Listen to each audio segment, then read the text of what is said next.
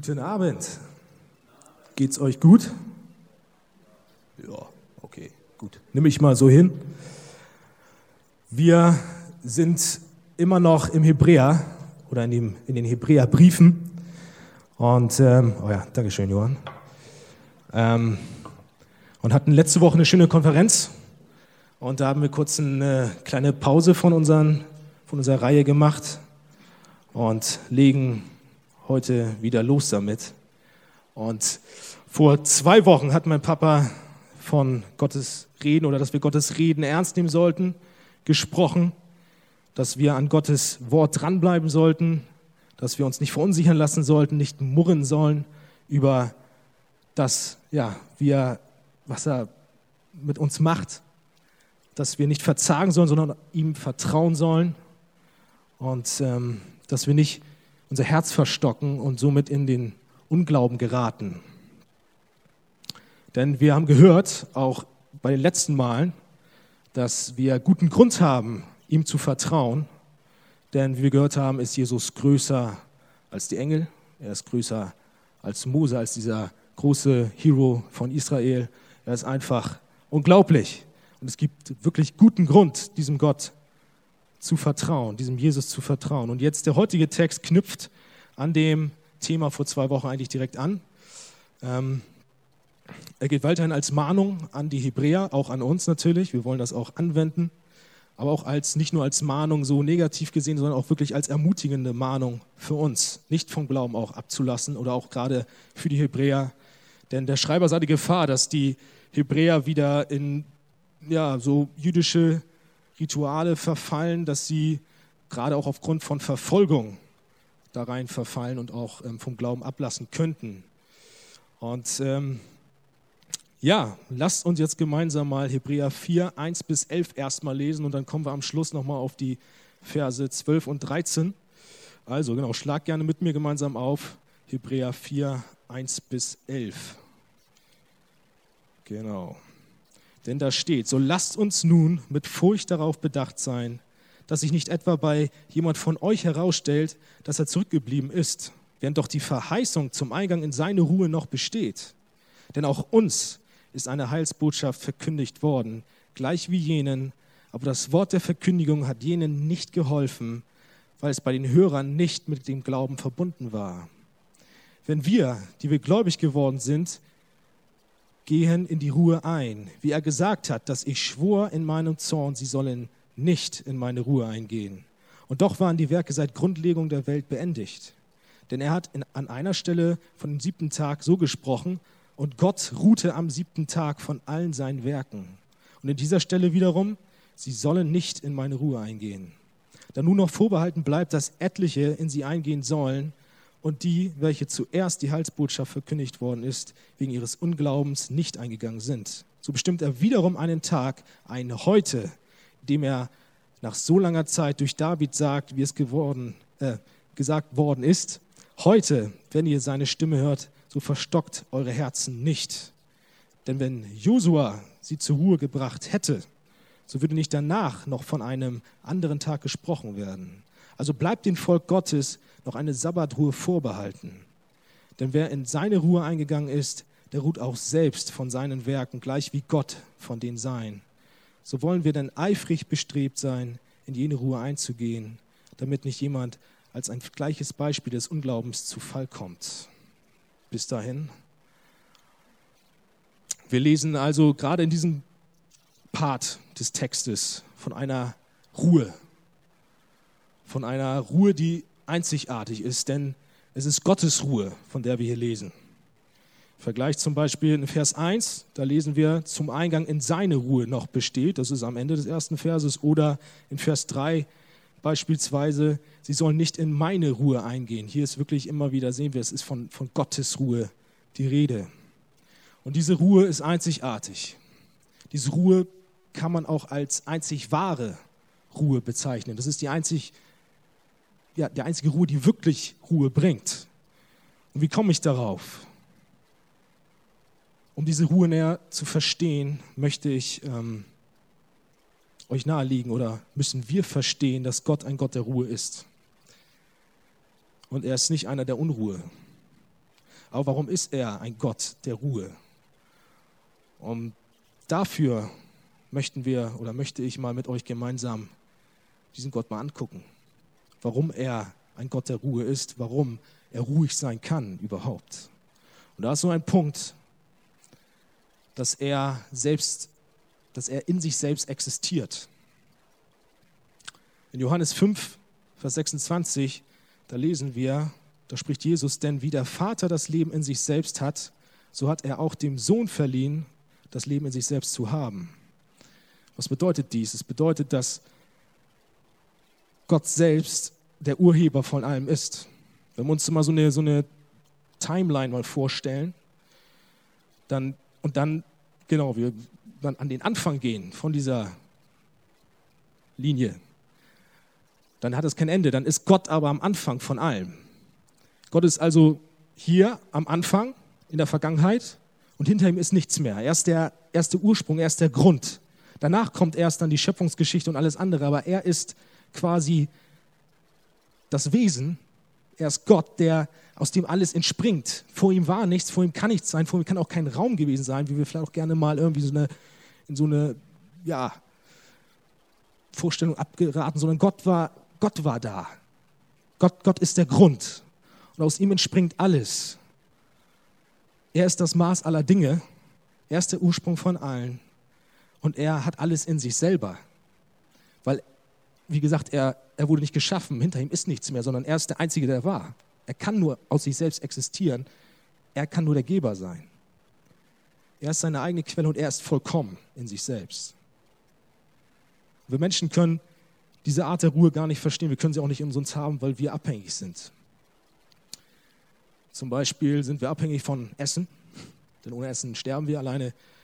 Gestern habe ich gemerkt beim Sport, dass ich, ich habe zu wenig gegessen und plötzlich bin ich beim Sport, ich merke, hui, wird ein bisschen schummrig. Ich brauche Essen.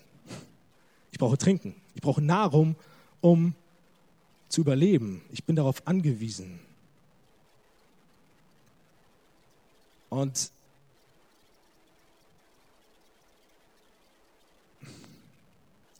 trotzdem, und wir deswegen genau aus diesem Grund streben wir immer wieder auch als Menschen, da sind wir auch in der Gesellschaft, auf die totale Kontrolle. Wir wollen alles dafür tun, damit wir diese Ruhe irgendwie kriegen können. Und dann ist es häufig so, dass wir uns im Job versuchen, irgendwie diese Ruhe zu erarbeiten, dass wir sagen, komm, ich gebe alles da und es ist auch nicht falsch, alles zu geben. Im Job versteht man nicht falsch.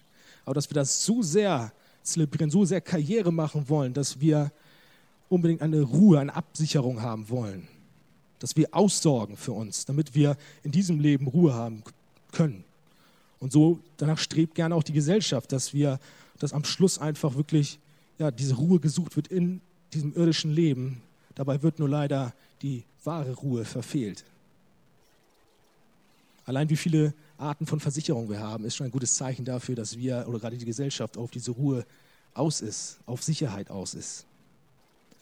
Uns bringt so schnell etwas aus der Fassung aber Gott nicht. Denn Gott hat alles in der Hand, egal was passiert, alles ist unter seinem souveränen Plan. Und alles passiert nur so, wie er es möchte. Er hat die Kontrolle. Wir sehen es zum Beispiel in Matthäus 8, Vers 24. Da geht es um die Geschichte, wo Jesus mit den Jüngern ähm, im Boot ist und dann auf dem, auf dem See ist und kommt ein Sturm auf. Und wir lesen jetzt zusammen mal, also Matthäus 8, 24. Und siehe, es erhob sich ein großer Sturm auf dem See, sodass das Schiff von den Wellen bedeckt war, er aber schlief. Die Jünger waren völlig in Rage, völlig, völlig außer sich, hatten Angst ohne Ende, weil der Sturm so mächtig war und sie hatten keine Chance. Aber einer schlief und das war Jesus, weil Jesus die Kontrolle über diesen Sturm hatte. Er war, er war völlig entspannt, weil er, weil er der Herr über den Sturm sogar ist, über die Natur sogar ist.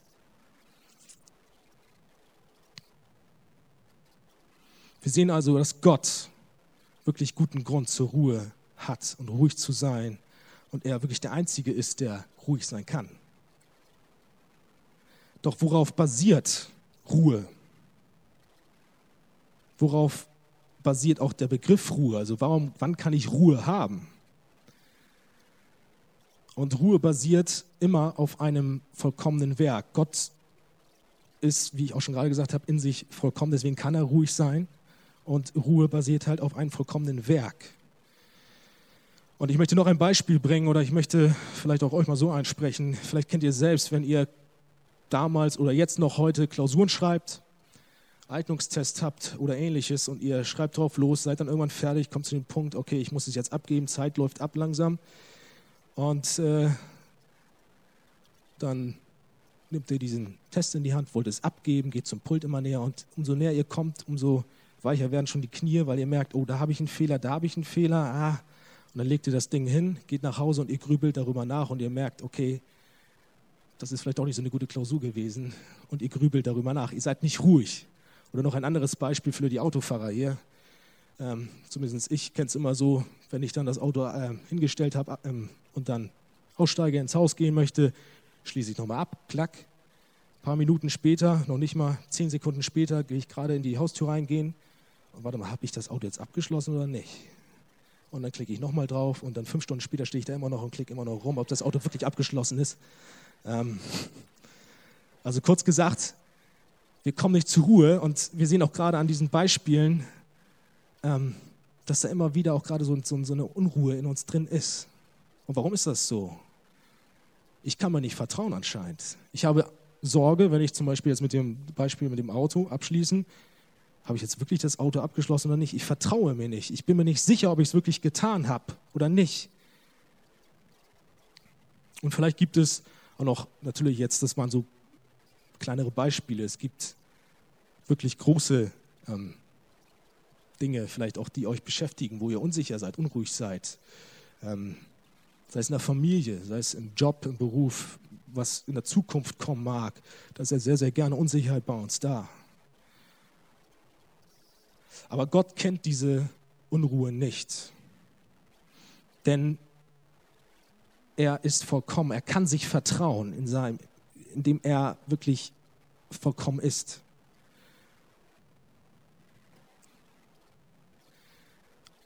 Und der Schreiber des Hebräerbriefes begründet das Argument, dass die Ruhe auf einem vollendeten Werk ist, in Vers 3b, also Ende Vers 3. Denn da schreibt er, und doch waren die Werke seit Grundlegung der Welt beendigt. Damit sagt er halt, dass die Ruhe Gottes eine wahre Ruhe ist, weil sie auf vollendeten Werken basiert. Und erklärt es damit, dass wir in Vers 4 dann lesen, ähm, und Gott ruhte am siebten Tag von allen seinen Werken. Also er bringt das Argument vom, äh, von der Schöpfungsgeschichte, dass die Schöpfung zu Ende ist und Gott wirklich davon ruhen kann. Warum? Weil sie vollkommen ist, weil sie in sich schlüssig ist, weil dem nichts mehr hinzugefügt werden kann. Sie ist perfekt so, wie sie ist. Gott kann wahrlich über sie ruhen, denn wir lesen in 1. Mose 1,31, nachdem er die Schöpfung vollendet hat, und Gott sah an alles, was er gemacht hatte, und sie, es war sehr gut. Es war sehr gut, besser geht's nicht. Es ist wirklich ein wahrer Grund zur Ruhe. Und wir sehen also, dass, und wir sehen das Argument auch hier, dass ähm, wahre Ruhe wirklich auf einem vollkommen Werk ja, besteht. Und wir sehen auch, dass Gott der Einzige ist, der die Ruhe hat. Und wir sehen, dass wir diese Ruhe nicht haben. Die Frage ist nur, möchtest du mit in diese Ruhe, möchtest du Anteil an Gottes Ruhe haben? Also ich sehr, sehr gerne, weil ich merke immer wieder gerade, wie gesagt, wie ich auch zerrüttet bin und unruhig bin. Die Frage ist nur, wie kann ich Anteil an dieser Ruhe haben?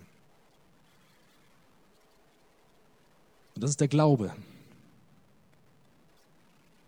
Und der Verfasser des Briefes bezieht nun ähm, in diesen Passagen immer wieder den Psalm 95 mit ein und geht auf die dort geschilderte Geschichte ein. Und die Geschichte ähm,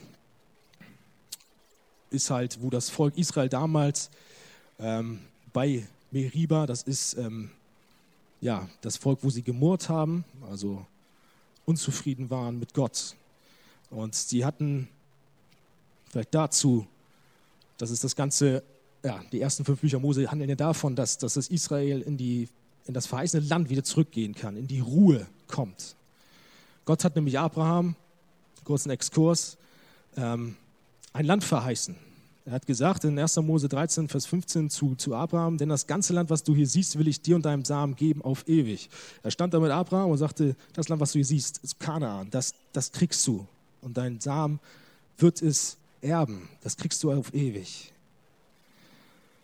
Und auf diesem Weg, also dann, dann kam das halt so, durch Josef sind, ist das Volk Israel also nach Ägypten dann gekommen.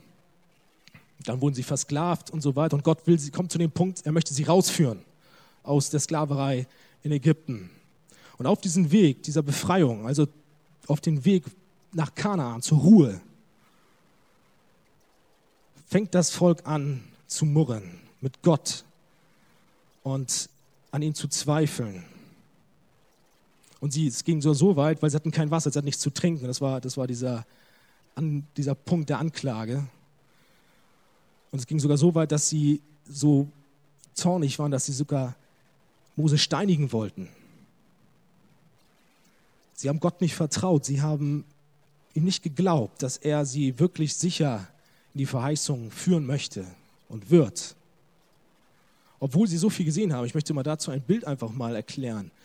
Stell dich mal vor, ihr seid einer von den Israeliten damals durch die Wüste geführt worden sind und ihr liegt in eurem Zelt in der Nacht und dann habt ihr, müsst ihr mal auf Klo, kurz gesagt, steht auf, geht aus dem Zelt hinaus, seht rechts von euch ein riesen schöner großer Sternhimmel und vor euch in dieser Dunkelheit eine riesige Feuersäule.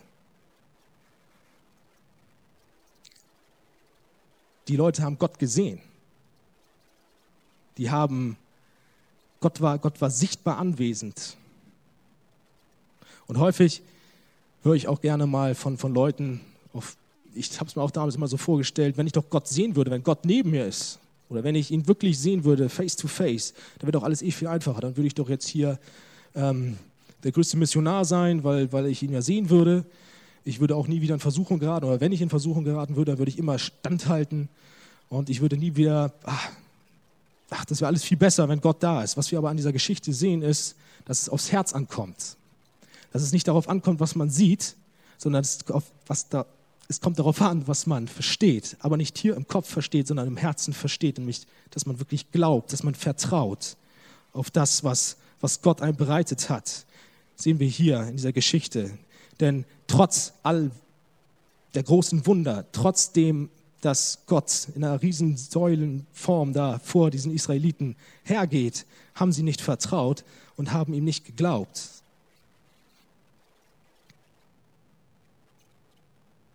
Und Gott wird darüber traurig. Gott wird zornig darüber und sagt, Leute, wenn ihr mir nicht vertraut, wenn ihr mir nicht glaubt, dann werdet ihr nicht in meine Ruhe eingehen. Darauf nimmt auch der Hebräer jetzt hier, der Schreiber des Hebräerbriefes, Bezug in, im dritten Vers. Denn da steht so, dass ich schwur in meinen Zorn, sie sollen nicht in meine Ruhe eingehen. Gott empfand Ekel über dieses Volk, was wir auch schon vor zwei Wochen gehört haben. Das steht im Psalm 95, Vers 10. Und deswegen durften sie nicht in seine Ruhe eingehen, weil sie ihm nicht geglaubt haben, weil sie nicht auf ihn vertraut haben. Und der Hebräer, der Schreiber, der zieht daraus den logischen Schluss natürlich auch, dass welche, die aus Unglaube nicht in die Verheißung eingehen konnten, nicht in die Ruhe geführt werden konnten, dafür aus Glaube aber zur Ruhe gefunden hätten.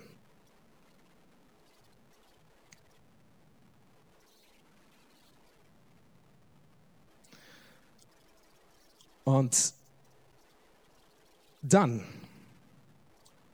kommt jetzt der Hebräer, der Schreiber, auf den Punkt in Vers 6, dass doch diese Ruhe noch besteht. Wir haben jetzt die ganze Zeit gehört, ja, dass die Ruhe damals irgendwie, da hatte Gott was von der Ruhe gesprochen, das ist das Kanaan, wenn man da jetzt in das Land, diese Verheißung, wenn das Volk Israel endlich da angekommen ist, dann werden sie endlich diese Ruhe kriegen. Und man könnte wirklich denken, dass, dass dann die Verheißungsgeschichte aufhört. Aber der Hebräer sagt hier gerade, Leute, das ist noch aktuell, diese Ruhe ist noch zu erreichen. Denn wir wissen auch im Alten Testament zum Beispiel, dass Josua das Land doch sah. Auch wenn Gott sagte zu dem Volk, was murrte, also die Generation von Israel, das murrte, ähm, ihr werdet nicht in dieses verheißene Land eingehen, ihr werdet in der Wüste sterben, so hat er doch die Generation nach ihnen in das verheißene Land geführt, in Form von Josua und Kaleb.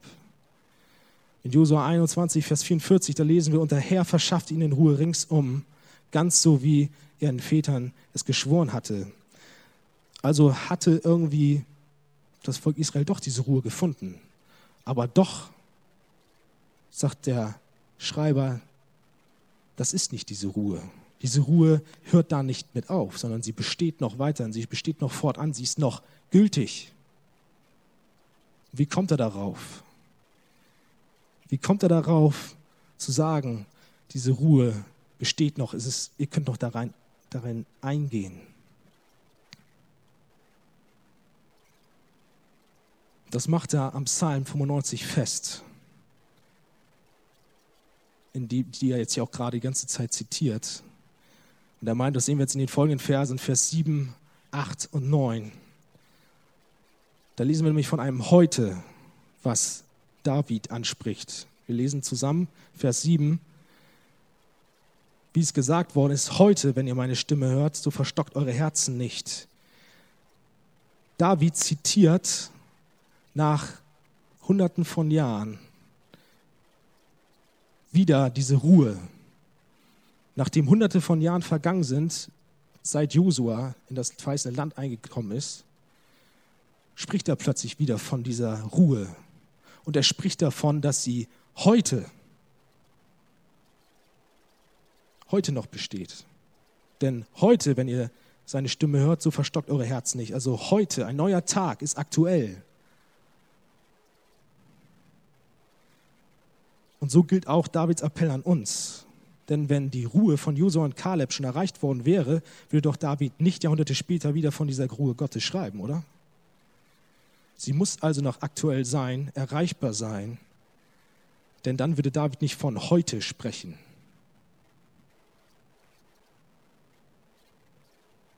Und weil es so aktuell ist für uns auch und weil es auch für die Hebräer aktuell ist, aktuell war, ist es eine Mahnung auch, gerade diesen Appell ernst zu nehmen. Denn heute ist die letzte Chance, das wahrzunehmen und in diese Ruhe einzugehen. Es ist eine Warnung.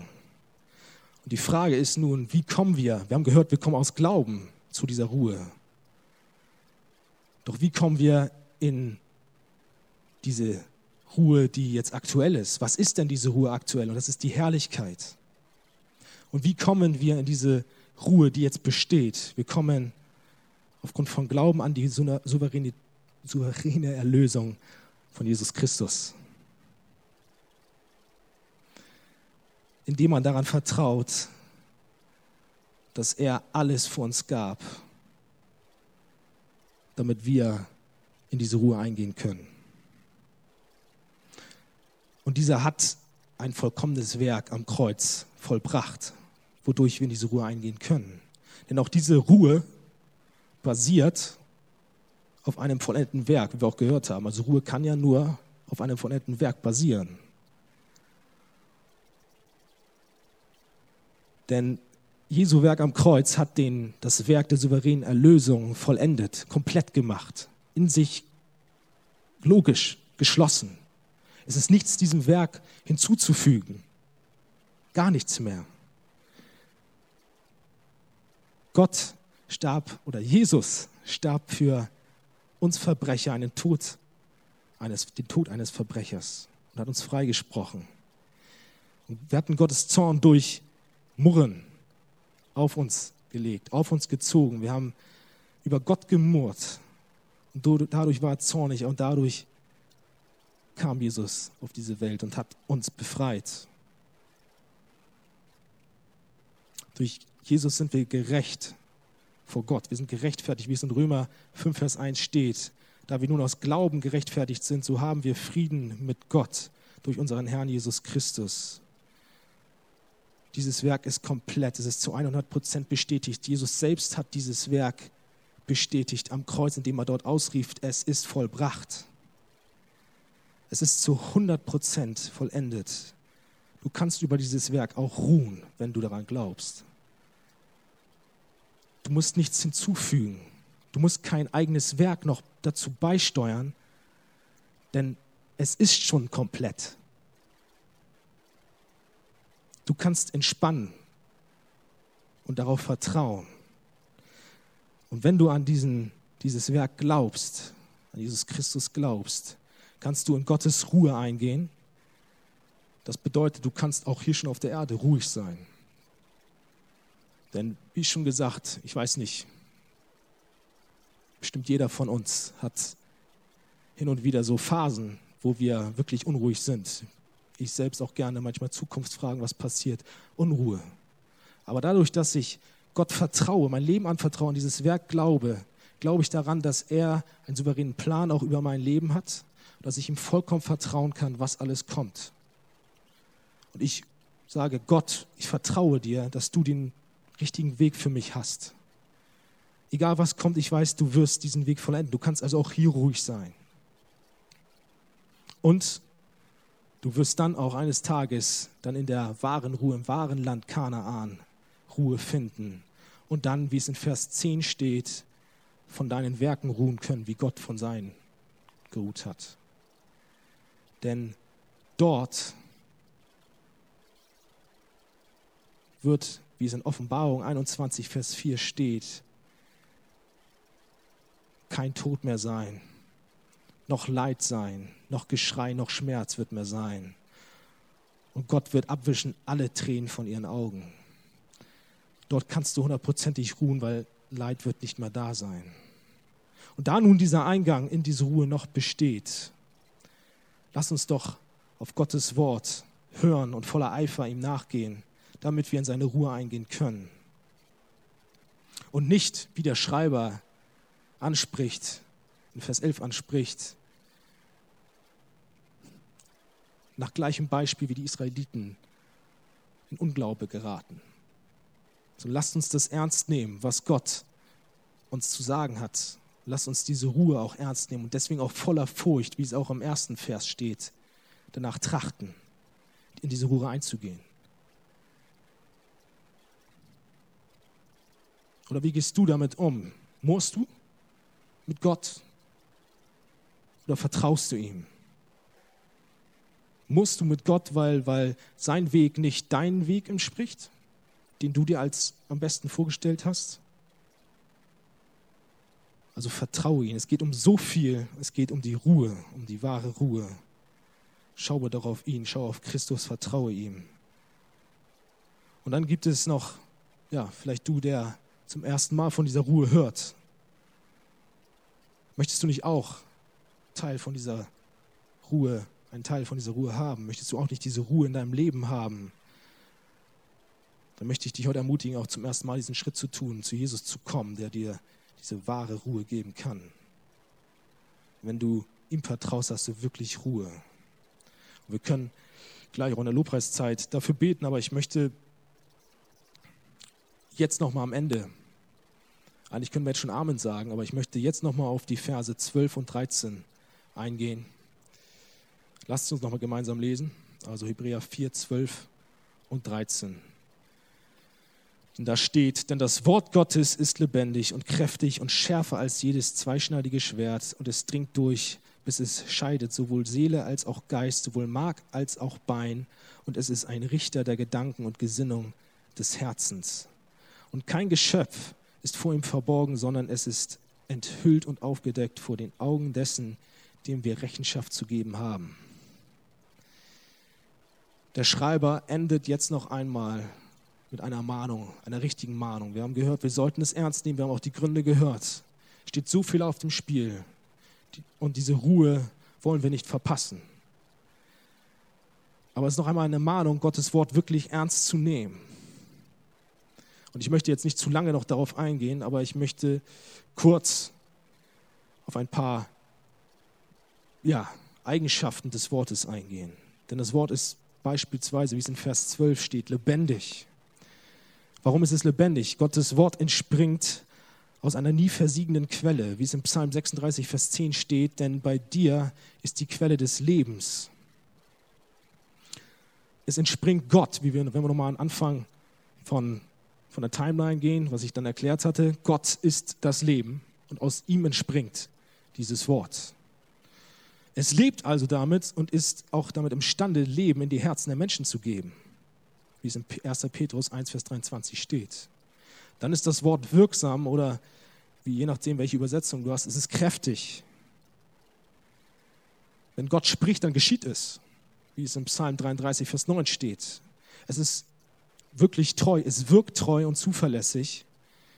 Denn in Jesaja 55, Vers 11 steht: Es wird nicht wieder leer zu mir zurückkommen, sondern wird tun, was mir gefällt, und ihm wird gelingen, wozu ich es sende.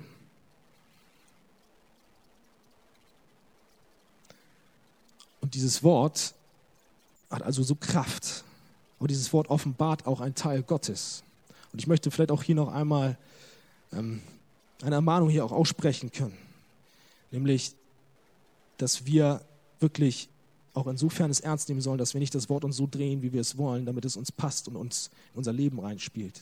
Manchmal gibt es Menschen, die sagen, hey, das Wort, das gefällt mir zum Großteil, aber dieser eine Punkt da, der gefällt mir und den drehe ich mir zurecht. Aber dann drehst du Gott auch zurecht und Gott spricht hier seine Wahrheit aus. Du verdrehst Gott damit, du beleidigst Gott damit. Du missbrauchst das Wort. Also lass uns da auch aufpassen, wirklich voll auch Gottes Wort ernst nehmen und ihm zu folgen und nicht es irgendwie zurechtzudrehen. Dann ist das Wort Gottes scharf. Es ist schärfer als ein zweischneidiges Schwert. Ein zweischneidiges Schwert, das ist eigentlich so dieses typische Herr der Ringe-Schwert, wie wir es alle kennen. Zwei, beide Seiten scharf, also eigentlich kennen wir alle. Und ähm, das Coole daran war einfach nur, dass du wenn du in die Richtung gehauen hast im Krieg, konntest du Leute verwunden und in die andere Richtung auch, also mit der Rückhand sogar. Also ist von beiden Seiten, es ist einfach super scharf, es ist genial. Und wenn die eine Seite stumpf war, dann konntest du plötzlich drehen und hattest du wieder noch eine scharfe Seite. Also unglaublich, was da schon damals alles äh, gab. Das ist wow. Aber Gottes Wort, und zwar also kurz gesagt, es ist ein, ein, ein Symbol der Macht. Es ist wirklich scharf. Aber Gottes Wort ist schärfer als sogar dieses Schwert. Und dadurch durchdringt dieses Wort alles, was ihm in die Quere kommt. Und mal durchdringt es vielleicht etwas gröber, alles, was es in die Quere kommt, oder auch mal etwas feiner, wie wir auch in den nächsten Versen dann mit Mark und Bein und ähm, Seele als auch Geist durchdringt. Denn ich kenne es auch sehr gerne mal, dass das Wort mich wirklich packt und plötzlich in mächtiger Weise mich auf die Knie zwingt durch irgendeinen Umstand, ich merke, boah, Gott, es tut mir leid, ich bin ein Sünder, sei mir Sünder gnädig. Und manchmal führt auch das Wort uns ganz, ganz leise, fast unbemerkt zu einem Punkt, wo wir plötzlich dastehen und sagen, wow, Gott, ich bin ja ein Sünder, sei mir gnädig.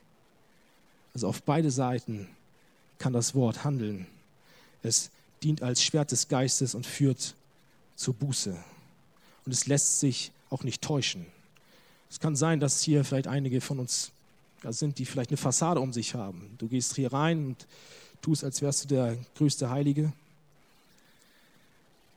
Alles ist in Ordnung. Jesus liebt euch, aber liebt auch gerade mich. Und du stehst da und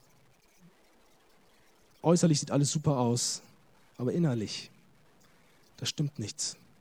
Da ist irgendetwas falsch. Und ich sage dir, uns kannst du täuschen. Menschen kannst du täuschen, aber das Wort kannst du nicht täuschen. Denn das Wort geht, geht viel, viel tiefer. Es durchdringt dein Herz bis auf die hinterste Ecke. Und es weiß Bescheid, Gott weiß Bescheid, was in dir vorgeht.